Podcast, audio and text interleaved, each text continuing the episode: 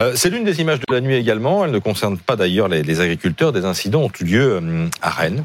Une manif en fait contre la loi immigration qui a dégénéré quelques heures après la censure du Conseil constitutionnel sur une partie du, texte. 35 articles en l'occurrence, euh, Mathieu Croissando de la loi sur, sur, sur l'immigration. Est-ce la fin d'un long feuilleton? Et au fond, qui sont les gagnants et les perdants? Il y a un vrai perdant il y a un faux gagnant et il y a un vrai gagnant. On va commencer par les vrais perdants, c'est plus facile. Ce sont les républicains. Il y a un mois, vous vous souvenez, ils étaient fiers, ils bombaient le torse, ils roulaient la mécanique. Ils se targuaient euh, d'avoir réussi à couper l'herbe sous le pied du Rassemblement national en pompant euh, son programme et tordu le bras du gouvernement en imposant euh, leur texte. Résultat, le Conseil constitutionnel a retoqué la plupart de leurs propositions, le durcissement de l'accès aux prestations sociales pour les étrangers, les quotas migratoires annuels, le resserrement du regroupement familial, la caution pour les étudiants étrangers. Les sénateurs de droite qui se targuaient euh, d'être des orfèvres de la loi ont montré qu'ils étaient infichus de rédiger euh, des mesures qui passent la rampe du Conseil constitutionnel, malgré de nombreux avertissements des spécialistes du gouvernement aussi. Et les républicains sont les clowns tristes de cette mascarade, hein, à l'image d'un Laurent Vauquier euh, planqué pendant les débats et qui sort de sa boîte aujourd'hui dans le Parisien après la bataille pour réclamer un référendum. Gérald Darmanin, qui portait lui ce, ce projet de loi en tant que ministre de l'Intérieur, s'est montré satisfait hier. On va l'écouter. Le Conseil constitutionnel a validé l'intégralité des articles proposé par le gouvernement. Il y a eu un débat parlementaire ensuite. Des oppositions ont forcé, ont mis énormément d'articles supplémentaires. Moi, ce qui m'intéresse aujourd'hui, c'est pouvoir appliquer la loi. C'est quand même 50 articles, dont les 26 articles du gouvernement. Jamais la République n'aura une loi aussi dure contre les étrangers délinquants.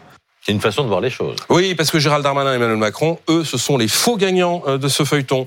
D'abord parce qu'en portant un projet de loi soutenu par les Républicains et le Rassemblement national, surtout, hein, ils ont perdu leur âme, fragilisé leur majorité et pris le risque de voir ce qui leur restait d'électeurs de centre-gauche les fuir à la prochaine élection. Hein. Regardez par exemple aux prochaines européennes, on regardera le score de Raphaël Glucksmann hein, du PS.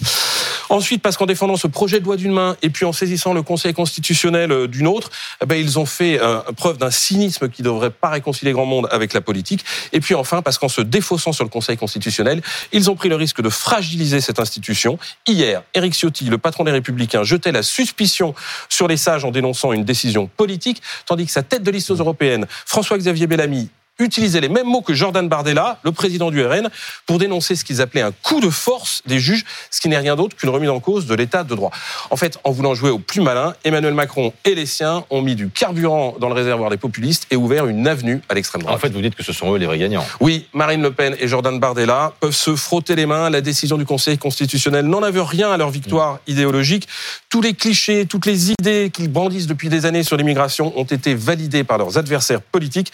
Même la clé de de leur programme, la préférence nationale, vous savez, ce qui leur valait de faire l'objet d'un cordon sanitaire depuis des années, n'est plus tabou. La décision du Conseil constitutionnel les conforte. Ils vont pouvoir dire aux Français, eh bien, vous voyez bien, euh, les LR et les macronistes nous copient, mais ils n'y arrivent pas. Donc, renversons la table. Et ça, c'est évidemment très inquiétant. Merci Mathieu.